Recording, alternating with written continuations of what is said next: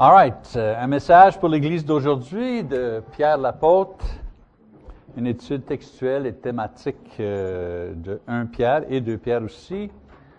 Euh, leçon numéro 3. La grâce nous amène à la souffrance. La grâce nous amène au service. 1 Pierre chapitre 3 jusqu'à 1 Pierre chapitre 5. Eh bien, on étudie les différents effets que la grâce a dans la vie d'un chrétien. Lorsque Pierre explique ce euh, phénomène dans son, épître. Vous savez, quand Pierre enseigne au sujet de la, grâce, il enseigne deux choses. Premièrement, euh, l'œuvre que Dieu fait dans le salut même, explique son travail, à travers Jésus-Christ. Et deuxièmement, l'effet que ce salut, cette grâce a sur ceux qui sont sauvés. Et jusqu'à date, on a dit un sens de sécurité élevé, une nouvelle expérience, la sobriété spirituelle qu'on n'a pas eue avant. Et une attitude de soumission, une attitude que peut-être n'était pas possible avant qu'on connaisse le Christ, que maintenant est possible on peut se soumettre maintenant avec un bon cœur. Maintenant, dans la euh, prochaine section de son épître, il va discuter deux autres choses qui sont reliées à la grâce, la souffrance et le service. Avant qu'on deal avec la souffrance, euh, on va regarder premièrement comment que la grâce nous amène euh, et nous, aide à, à connaître toutes ces expériences, mais pas pas juste pour une personne, mais comment toutes ces choses-là affectent le groupe. Jusqu'à date, ce que je veux dire, c'est que jusqu'à date, il parle des individus. Mais là, il va parler au groupe, à l'ensemble, à l'assemblée même. OK? Comme je vous ai dit, il a, discuté l'effet de la grâce sur des individus, mais en chapitre 3, verset 8 jusqu'à 12, il fait un sommaire. Euh, comment la grâce affecte l'Église surtout comment l'Église interacte un avec l'autre. En d'autres mots, un groupe qui a été touché par la grâce de Dieu agit différemment qu'un groupe dans le monde au sujet d'harmonie, sympathie, humilité, pardon, etc., etc. Une fois qu'il a discuté ces choses-là, ces changements causés par la grâce, il va retourner au thème de l'effet de la grâce de Dieu sur l'individu, surtout dans l'expérience de souffrance. Maintenant, on sait que la grâce de Dieu euh, cause pas la souffrance, mais souvent, ceux qui reçoivent la grâce de Dieu sont apportés à la souffrance. La souffrance vient dans notre vie.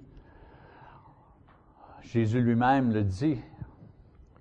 Heureux ceux qui sont persécutés à cause de la justice, car le royaume des cieux est à eux. Heureux serez-vous lorsqu'on vous insultera, qu'on vous persécutera et qu'on répandra sur vous toutes sortes de mal à cause de moi. Réjouissez-vous et soyez dans l'allégresse, parce que votre récompense sera grande dans les cieux, car c'est ainsi qu'on a persécuté les prophètes qui vous ont précédés. OK, so, si on est chrétien, on sait qu'il va y avoir de la souffrance dans notre vie, de la souffrance qui est normale pour tout le monde, la maladie, vous savez, toutes ces choses-là, mais aussi une souffrance qui est apportée par notre foi parce que souvent les chrétiens sont persécutés pour leur foi. Donc Pierre continue à expliquer dans son épître, il nous dit, quand un croyant souffre pour sa foi, il doit se souvenir de certaines idées clés. Numéro un, n'ayez pas peur. Qui donc vous maltraitera si vous êtes zélé pour le bien? D'ailleurs, quand vous souffririez pour la justice, heureux seriez-vous, ne craignez pas ce que les hommes craignent et ne soyez pas troublés. Le mal, ce n'est pas un mal physique, c'est un mal spirituel. Les ennemis euh, de ce qui est bien, ce qui est juste, ce qui est vrai, peuvent seulement tuer le corps, mais ils ne peuvent pas enlever notre vie. Vous savez, la vie dont on parlait, la vie spirituelle. Personne ne peut nous en, ôter cette chose. Au début, c'était la première chose. C'est quoi que la grâce? La grâce nous mène à quoi? La sécurité. Première chose, la sécurité. Personne ne peut m'enlever ma vie spirituelle. Donc la grâce nous donne le pouvoir de ne pas avoir peur du mal et de ne pas avoir peur à ceux qui veulent opposer Dieu en, nous persécutant, nous les, chrétiens. Quand on souffre, n'oubliez pas, euh, vous savez, n'ayez pas peur. Numéro 2, il dit, ne demeurez pas silencieux. Mais sanctifiez dans vos cœurs Christ le Seigneur. Soyez toujours prêts à vous défendre contre quiconque vous demande raison de l'espérance qui est en vous.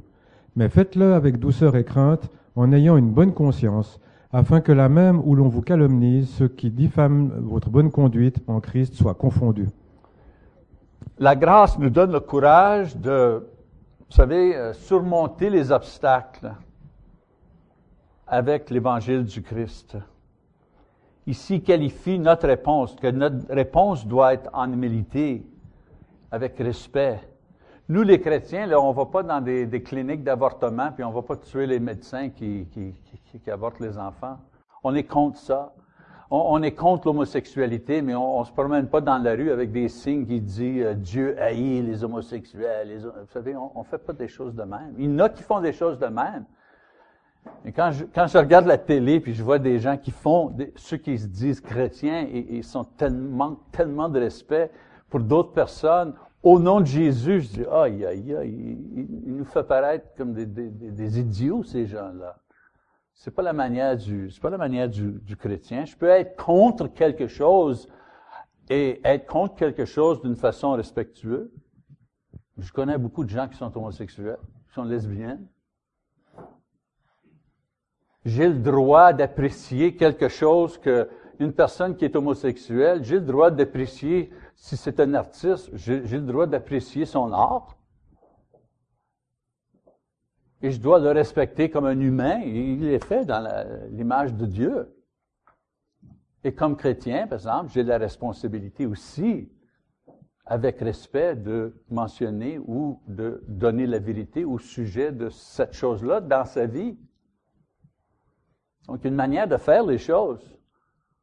Je peux aimer mon oncle, euh, il s'appelle Paul aussi. Je peux aimer, il est décédé maintenant, donc euh, je peux aimer mon oncle Paul, mais c'est un ivrogne. Quand il était sobre, ah, c'était le meilleur oncle.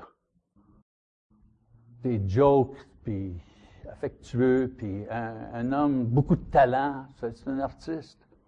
Mais c'est un ivrogne.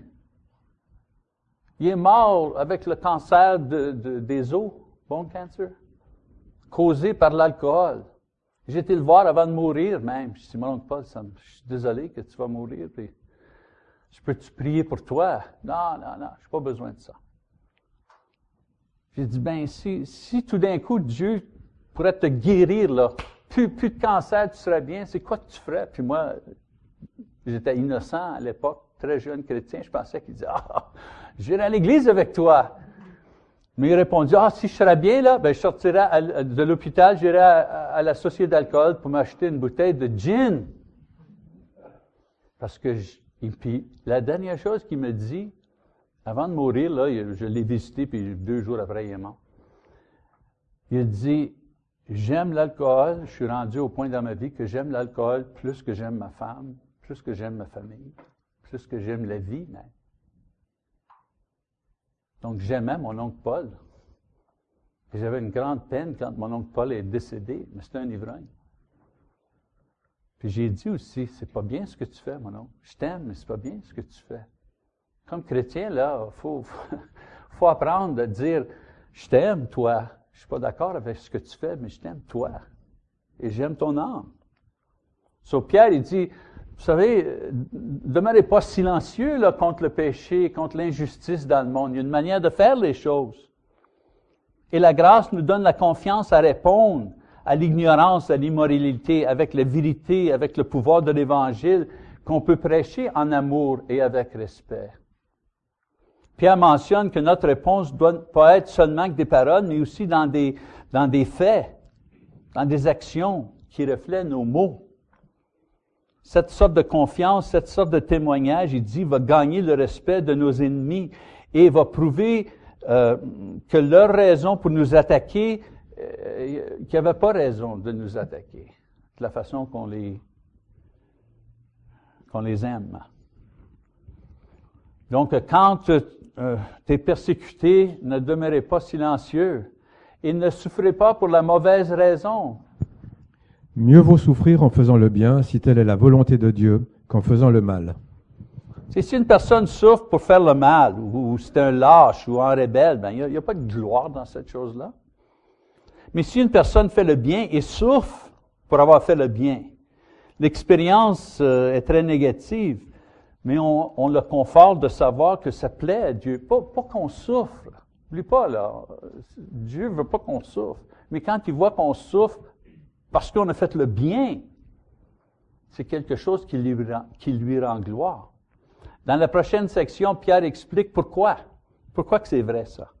Parce que c'était la sorte de souffrance que Jésus a connue qui, qui a amené le salut de tous ceux qui croient en lui. Euh, verset 18, on doit lire. En effet, Christ aussi est mort une seule fois pour les péchés, lui juste pour des injustes, afin de vous amener à Dieu. Mis à mort selon la chair, il a été rendu vivant selon l'esprit. En autre mot, la souffrance pour la bonne chose peut amener des effets positifs. En verset 19 euh, jusqu'à 22, il va donner un certain exemple que la souffrance du Christ, même si ça l'a amené à la mort, a fourni des effets positifs pour tous ceux qui ont cru. Je pense que l'idée que, Pierre essaie de, communiquer, c'est que oui, la souffrance c'est négatif, oui, il y a de la douleur et tout ça, mais il y a, du vrai bien qui, qui, peut sortir de la souffrance. Versets 19 et 20. Par cet esprit, il est aussi allé prêcher aux esprits en prison, qui avaient été rebelles autrefois, lorsque la patience de Dieu se prolongeait, au jour où Noé construisait l'arche dans laquelle un petit nombre de personnes, c'est-à-dire huit, furent sauvées à travers l'eau. Un passage difficile ici, là, ça et l'autre. Je crois que Pierre essaie d'expliquer que la souffrance de Jésus a causé la mort, mais sa mort a fourni l'opportunité de se montrer lui-même à les non-croyants qui avaient fait euh, souffrir autres euh, croyants euh, dans le passé. Okay? En d'autres mots, nous, on va dans le monde, et si on souffre dans le monde, on fait un témoignage de le Christ. Mais lui, il peut aller tout partout. Pas juste dans le monde physique, lui, il peut aller témoigner dans le monde spirituel, dans la dimension spirituelle. Pierre, euh, à ce cas-là, il, il, choisit Noé comme exemple. Que, un exemple de quelqu'un qui a souffert pour la justice dans ce monde et que maintenant est justifié. Parce que là, on voit, hein, ah, Noé, il a prêché pendant 100 ans, on riait de lui, on moquait, tout ça. Ah, tout d'un coup, oups, il commence à pleuvoir. Et Noé et sa famille sont dans l'arche, l'arche, et tous les autres sont morts. Mais nous, aujourd'hui, on lit, hein, c'est un fait accompli, ça. So, Pierre, il choisit Noé comme un bon exemple de quelqu'un qui a souffert pour la justice et maintenant est justifié lorsque Christ proclame l'Évangile à ceux qui ne croyaient pas à cette époque. Pas pour les sauver, mais pour leur montrer qu'ils n'avaient pas raison de moquer. Noé. Il n'y avait pas raison de moquer des hommes justes qui croyaient et qui ont souffert euh, euh, à leurs mains. Autrement dit, Jésus proclame l'Évangile dans l'esprit, euh, dans la dimension spirituelle où que les humains ne peuvent pas aller. So, nous, on prêche l'Évangile ici. Quand on souffre, on fait témoignage de l'Évangile ici, dans ce monde. Et Jésus, lui, peut faire un témoignage de l'Évangile dans le monde spirituel, dans la dimension spirituelle, des places que nous, on ne peut pas aller. Donc, ceux qui souffrent pour le Christ peuvent prendre courage, parce qu'un jour, son retour, à son retour, euh, ça va silencier tous les, les, les, moqueurs de nos jours et les, ceux qui ont douté et confirmer qu'on avait raison, nous. Autrement dit, il dit, il dit à, ses lecteurs, pareil comme qu'il dit à nous, si Jésus vient aujourd'hui, là, tous ceux qui se moquaient de vous et de moi, là, ils, vont regretter. Ils vont voir que c'est nous autres qui avions raison, pas eux qui avaient raison. On avait raison de quoi? Même, vous savez, euh, j'essaie de mettre un... Euh, euh, tu sais, quand un sentiment, là, un sentiment qu'on peut, on peut comprendre, Vous savez, des fois, on donne un conseil à quelqu'un, on dit, bah, l'équipe va gagner la, partie. Telle équipe va gagner la partie, je te dis, je suis certain que l'équipe, puis l'équipe gagne, on regarde la télé, puis notre équipe gagne la partie, puis on dit, ah, je te l'ai dit, je te l'ai dit, t'aurais dû. Vous savez? Moi, je crois que quand Jésus va revenir, là, ça va être notre réaction. Je te l'ai dit, c'est une bonne chose qu'on a taffé, c'est une bonne chose qu'on a persévéré. Je, te, le savais qu'il était pour venir. Je savais que tout ça était vrai. Je savais que la souffrance, ça valait la peine. C'est ça qui, c'est ça qu'il essaie de dire. Quand le Seigneur va retourner, notre, feeling, notre émotion, notre, réaction va être, ah, je le savais. C'est une bonne chose que j'ai tenu coup. C'est une bonne chose que j'ai resté fidèle. J'ai manqué de lâcher à un moment donné, j'étais découragé, whatever. Mais je suis donc content que j'ai pas lâché, que j'ai, que j'ai resté fidèle. So, on ne doit pas ici oublier notre idée clé. L'idée, c'est que on doit être préparé euh, pour souffrir pour Jésus, parce que ça plaît à Dieu, ça produit des bénéfices spirituels. Jésus, c'est un exemple de ceci. Sa souffrance a prouvé à tous les non-croyants, même les non-croyants dans la dimension spirituelle, qu'ils n'avaient pas raison de ne pas croire. Et sa souffrance a, produit le pardon pour nos péchés euh, reçus à travers la foi qui est exprimée dans la repentance et le baptême. La souffrance n'est jamais plaisant, mais si on partage la souffrance de Jésus, nous allons aussi euh, partager sa résurrection et sa glorification. J'aimerais qu'on lit 1 Pierre 3, 21, s'il vous plaît.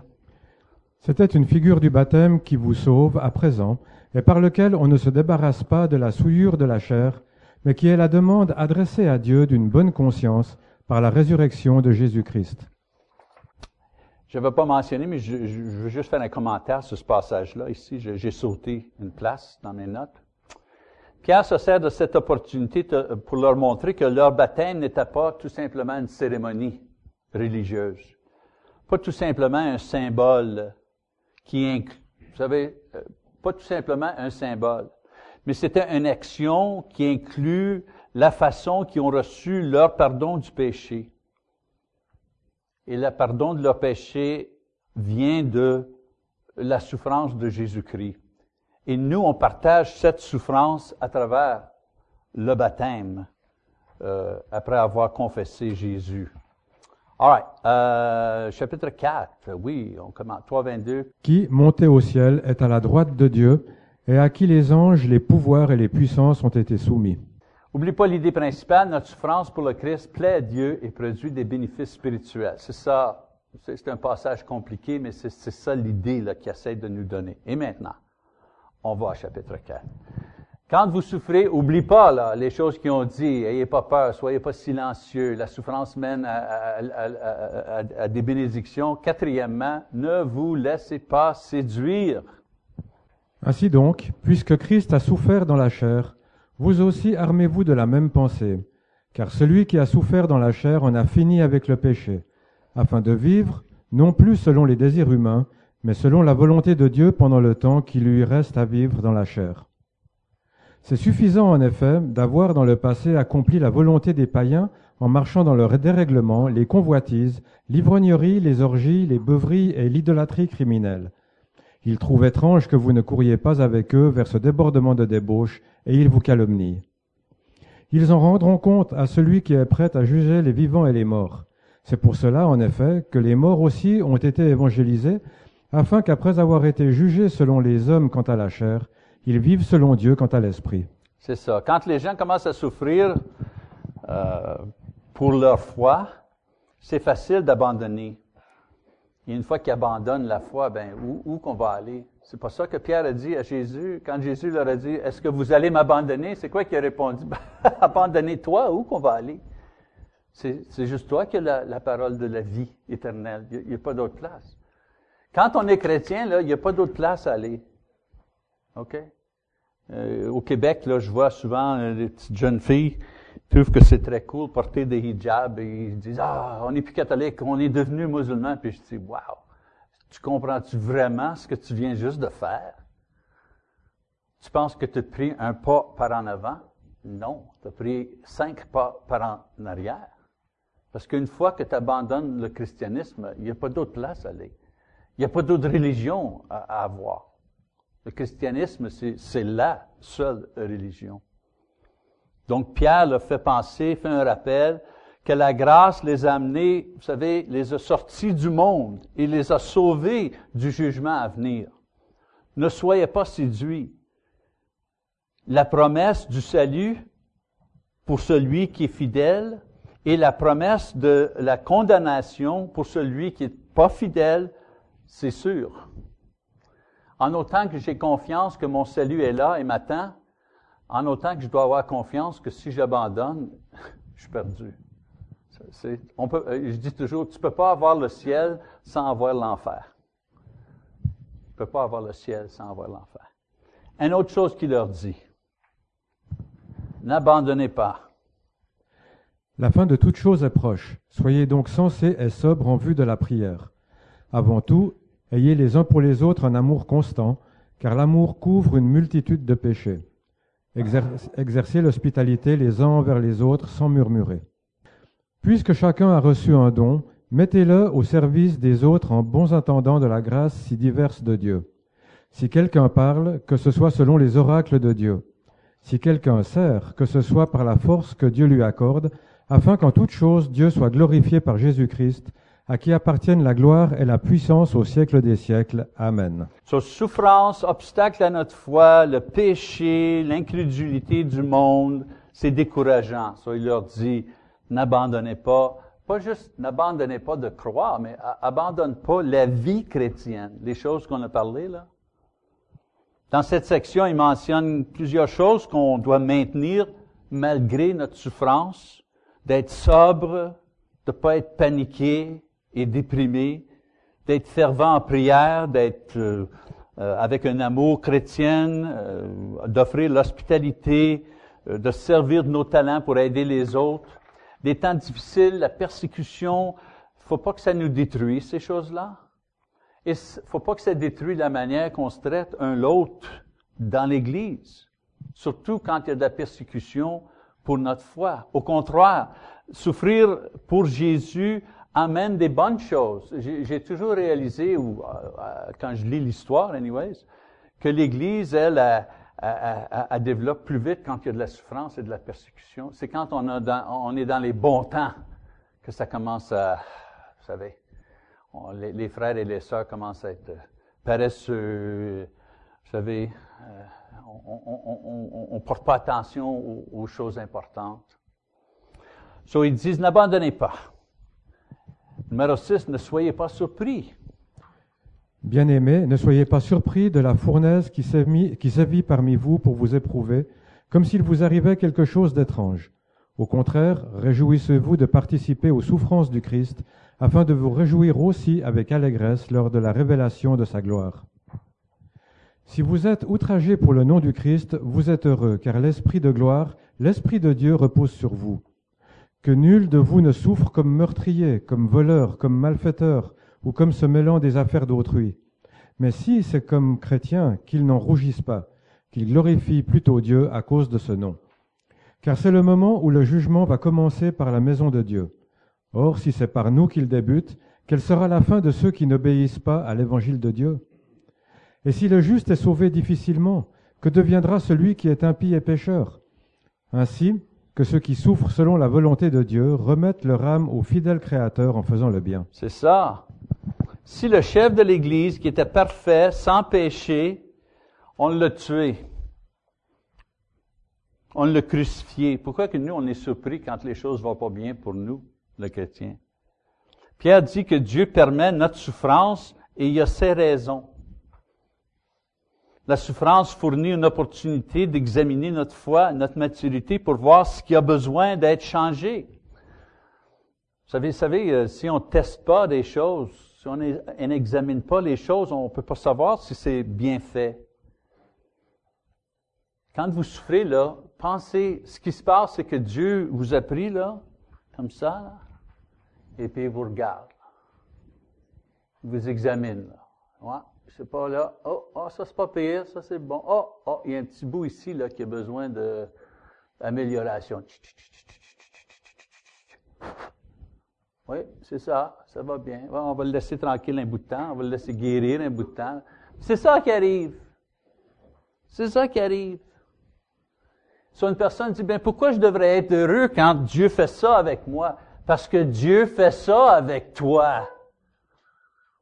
Parce que tu es dans les mains de Dieu. Pour ça que tu devrais être heureux. Parce qu'il porte attention à toi. Et notre souffrance fournit une opportunité de, de, de, de dévoiler, on dit to reveal, c'est bon, c'est un bon mot ça, dévoiler le Christ euh, à ceux qui ne croient pas.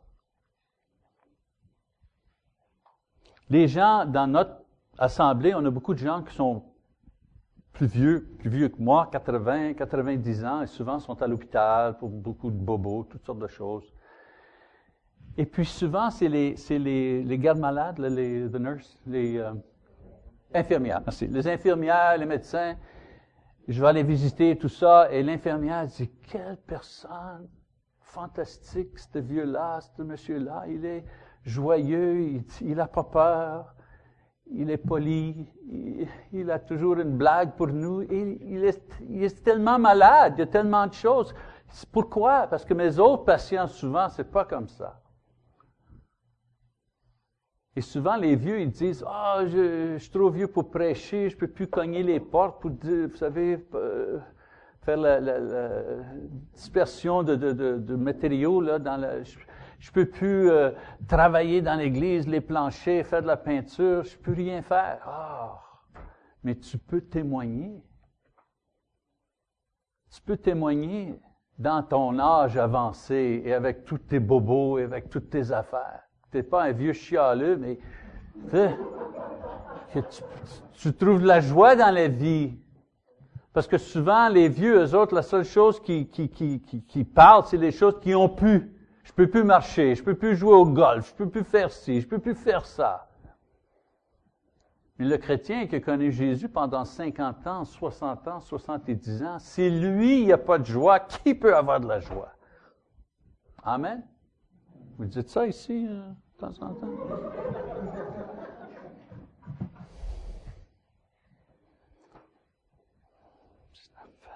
Soyez pas surpris.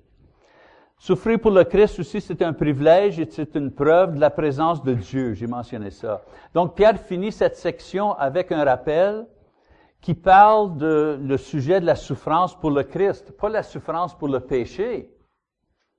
Souffrir pour Jésus, c'est nécessaire, c'est une partie nécessaire dans la vie du chrétien. Il ne doit pas être surpris quand ça arrive. Il doit même se réjouir et glorifier Dieu pour ce privilège. Au moins, nous, on, comprend le but et la nature et nos bénédictions dans notre souffrance. J'ai de la peine pour ceux qui souffrent mais qui ne connaissent pas Dieu. Même souffrance, ils ne connaissent pas Dieu. Donc, la manière de, de dealer avec la souffrance, c'est d'avoir confiance en Dieu complètement pour deux raisons. Premièrement, il est fidèle. Il va compléter ses promesses de ne pas mettre trop sur nous, qu'on ne peut pas résister. Et il va nous ressusciter à la fin.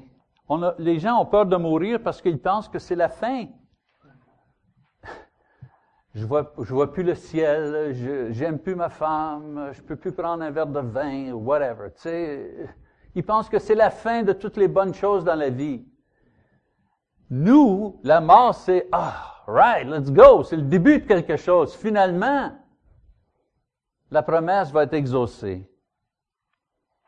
Et deuxièmement, deuxièmement, il est juste. Peu importe, il va toujours, toujours faire la bonne chose. Mon père est décédé quand j'avais 15 ans. Un soir, j'ai rentré dans la chambre et il est en train de mourir devant moi, une crise cardiaque, et il est mort. Et j'ai jamais eu la chance de prêcher l'Évangile, que j'avais 15 ans. J'ai juste devenu chrétien à 30 ans. Jamais eu la chance de dire, papa, je veux parler.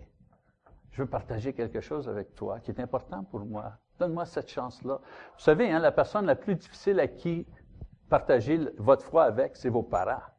Parce que dans leurs yeux, vous êtes juste des, enfants. Hein.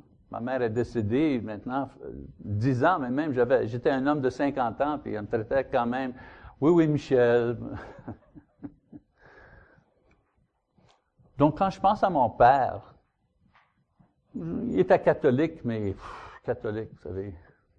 Il allait à la messe avec moi. Il m'amenait à la messe. Et puis, on allait à la messe.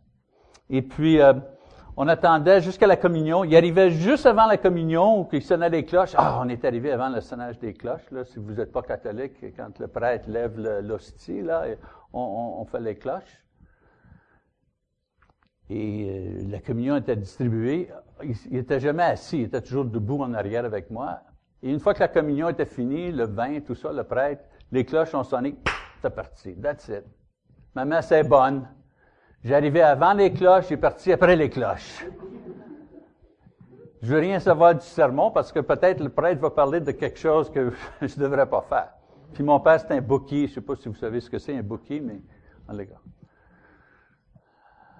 C'est quoi un bouquet? Ça fait partie de la PEG.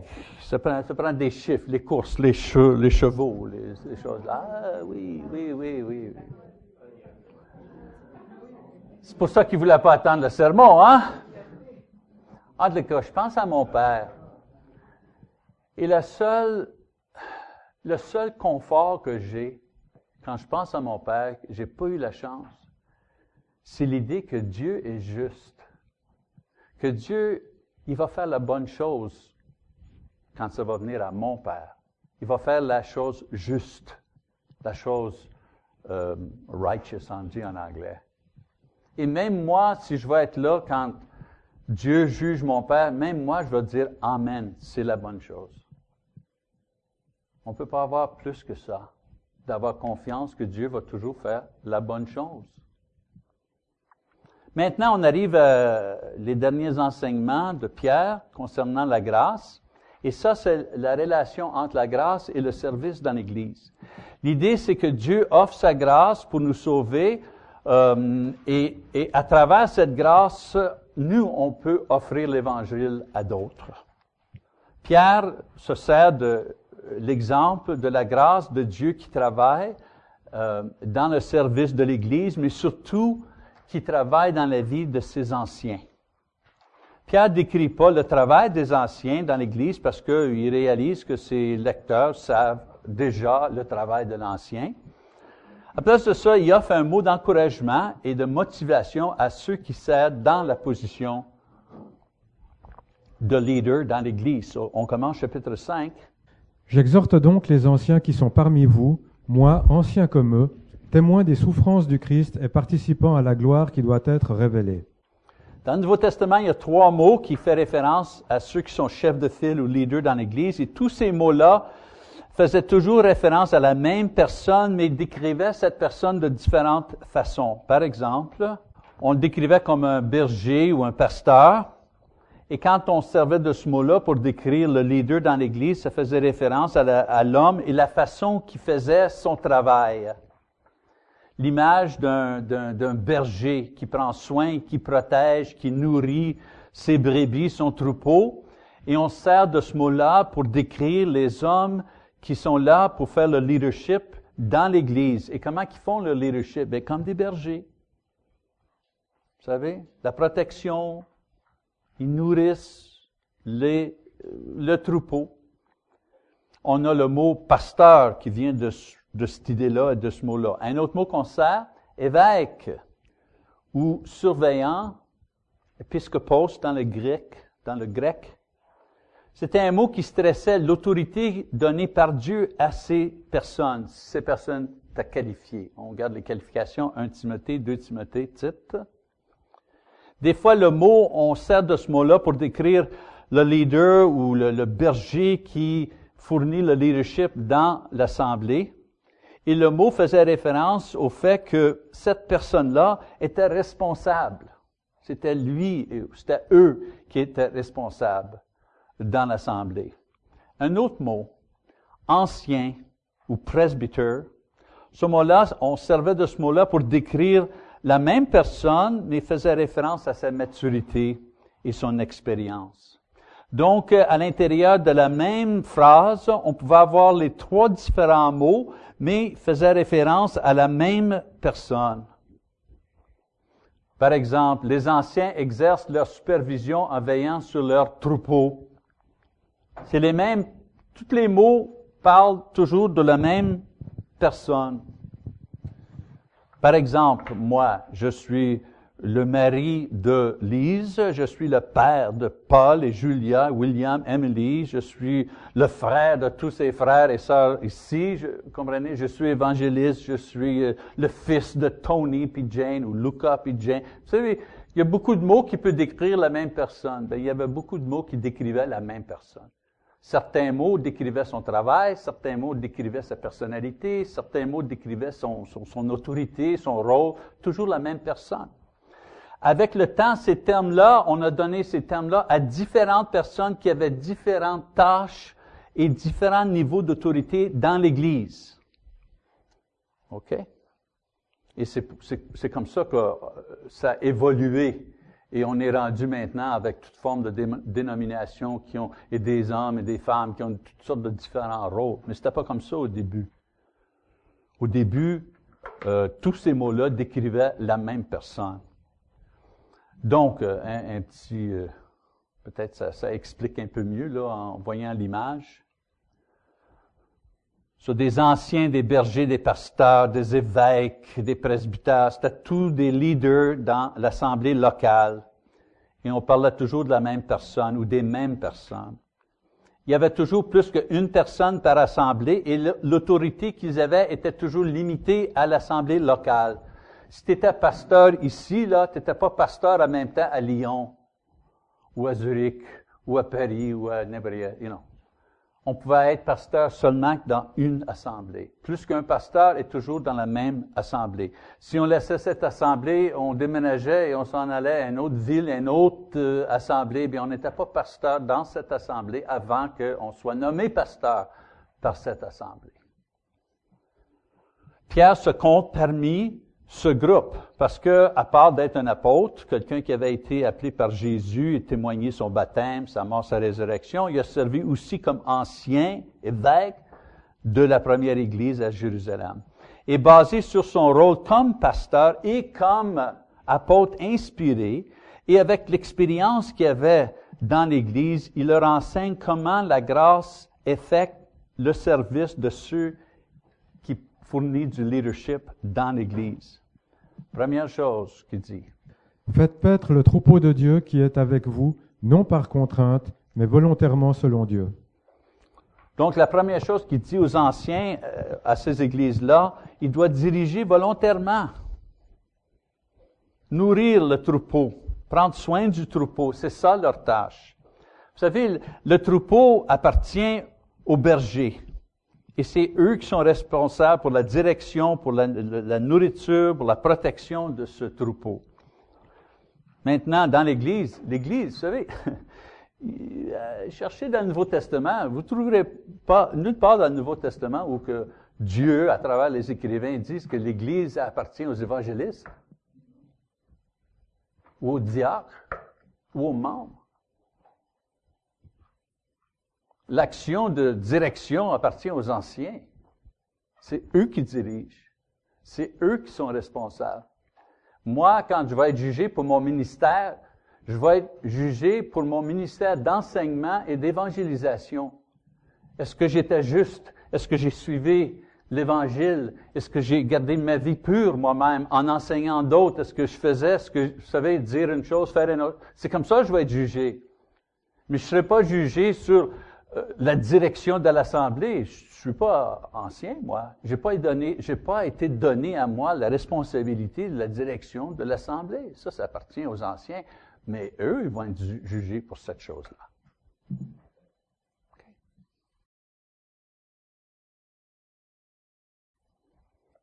Maintenant, ils ont de l'aide dans ce travail, les diacres, les prédicateurs, les enseignants, les saints.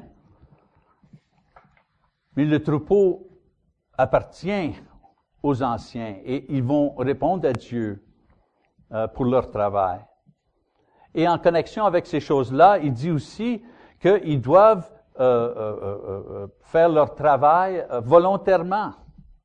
Ça doit être un travail qu'ils font avec allégresse, quelque chose que on n'a pas besoin toujours de le faire penser, hey, ça te ferait rien de faire ton travail comme ancien? Penses-tu que tu devrais peut-être faire un peu plus d'efforts comme ancien? On ne devrait pas faire ça pour nos anciens. Et ça doit être aussi un travail qui est fait selon la volonté de Dieu. Maintenant, il explique, selon la volonté de Dieu, il va expliquer comment, numéro 2, il dirige pour des raisons spirituelles. Ni pour un gain sordide, mais de bon cœur. C'est ça. Il y a beaucoup de raisons qu'il y en a qui veulent devenir euh, anciens, vous direz, euh, euh, évêques dans l'Église. Prestige, l'orgueil, tu sais, on, dit ici, on est une centaine de personnes. Vous savez, c'est un petit groupe. où, est l'orgueil? Mais quand on est une assemblée chez nous, l'église Memorial Road, je sais que Doyle connaît cette église-là, il y en a d'autres, à Oklahoma City, ils sont 3000 dans cette assemblée. Ils ont une énorme bâtisse et toute forme de choses. C'est énorme être ancien dans une assemblée de 3000 personnes avec cinq prédicateurs et 50 diacres et 15 secrétaires et, entre les c'est un, gros boulot, on dit. C'est un big job. C'est un big job. Là, peut-être l'orgueil peut travailler un peu. Sur Pierre, il dit, c'est pas quelque chose qu'on fait par prestige, orgueil ou quelqu'un qui, aime exercer le pouvoir, ou pour faire de l'argent. À l'époque, payait les, les anciens. Pierre dit que la grâce nous motive à être anciens parce que on veut donner quelque chose, pas parce qu'on veut recevoir quelque chose. Chez nous, c'est une assemblée plus modeste, où moi je suis environ 300-400 personnes, et euh, on cherchait de, mettre euh, euh, des anciens. On avait, avait quatre ou cinq, on en voulait d'autres. il y a un type, je mentionne pas de nom, mais il y a un type qui est venu puis il a dit moi, moi, je voudrais être ancien. Puis ça. Puis il faisait de la publicité pour sa candidature d'ancien. Puis oui, il voulait être ancien. Tout de suite, les autres anciens ont dit il n'est pas prêt encore. He's not ready. On ne veut pas avoir ce gars-là il veut trop. C'est pas qu'il dit, je veux le travail ou j'enseigne des classes ou déjà je visite ceux qui sont malades. Non, non, non, je veux être ancien. Et c'est drôle, celui qui ont choisi d'être ancien, quand ils l'ont, vous savez, ils ont, dit, sais-tu telle, telle personne, Pierre, euh, on, aimerait que tu considères peut-être servir comme ancien. Oh non, pas moi. Oh non, non, je ben non, je suis pas digne de cette chose-là. Puis je, ne connais pas assez la parole. Puis il donnait, comme Moïse, vous savez, il donnait toutes les raisons pour croire que non, non, non, non. Et quand les anciens ont discuté sa nomination, on dit, bah, ça, c'est le gars qu'on veut. Ça, c'est le gars qu'on veut. Parce qu'il a peur. Parce qu'il a peur. Il voit la responsabilité, puis il est, il est craintif. C'est ça. C'est bon, ça. C'est bon. C'est une bonne chose. Et euh, euh, deuxièmement, il faut bouger ici, là. Euh, il dirige pour des raisons spirituelles et il dirige par exemple. Non en tyrannisant ceux qui vous sont confiés, mais en devenant les modèles du troupeau. Dans le monde, quand on a une promotion, ça veut dire que notre travail, c'est d'organiser et diriger les autres qui vont faire le, le travail difficile. Dans l'Église, quand on devient un ancien, ça veut dire qu'un homme prend la responsabilité d'agir comme le Christ pour que les autres vont savoir comment que je dois agir pour agir comme le Christ. Euh, je veux dire, c'est qui qui va me montrer comment être un homme spirituel ou une femme spirituelle? C'est qui qui va me montrer cette chose-là? On espère que ça va être l'ancien ou l'épouse de l'ancien qui va me donner un modèle à suivre.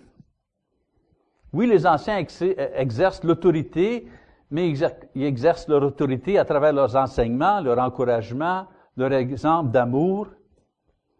mais il ne doit pas agir comme des, comme des rois, comme des seigneurs. Numéro 4. La grâce affecte les leaders, ils dirigent avec espérance. Et lorsque le souverain pasteur paraîtra, vous remporterez la couronne incorruptible de la gloire. Le travail est difficile, mais la récompense est grande parce que les anciens vont recevoir du, de l'ancien supérieur la plus grande honneur. Vous savez, il y a toujours la discussion euh, euh, selon le degré de récompense dans le ciel. Il y en a toujours qui pensent, c'est comme une arena qu'on va voir, je sais pas, un sport, quelque chose, puis il y en a qui vont être assis en avant, puis il y en a d'autres qui vont être assis en arrière, vous savez. J'ai pas de réponse, by the way. J'ai pas de réponse pour ça. Mais, quand je lis l'Apocalypse, l'Apocalypse décrit le trône de Dieu, et c'est qui qui est entouré autour du trône de Dieu? Ils disent les anciens, et les saints, et les anges. Je sais pas je prends une petite lumière de ce passage-là. Donc, la grâce crée le leadership dans l'Église, mais c'est un leadership qui est différent dans le monde. C'est un leadership qui est en harmonie, qui veut servir sa charge sans plainte. Un leadership qui est soumis au Seigneur, un leadership qui, qui mène par exemple et non par décret. Et un leadership avec les yeux fixés sur une couronne céleste et pas une couronne, une couronne mondaine ça veut dire que ces leaders-là sont fait leur travail avec espoir et avec joie, pas avec doute, pas négativement. Et dans les derniers versets, versets 5 à 11, on va finir ici, Pierre leur fait penser, euh, fait penser la congrégation que la grâce dans le leadership demande aussi une congrégation qui répond au leadership. C'est pas juste les anciens, c'est l'Église aussi.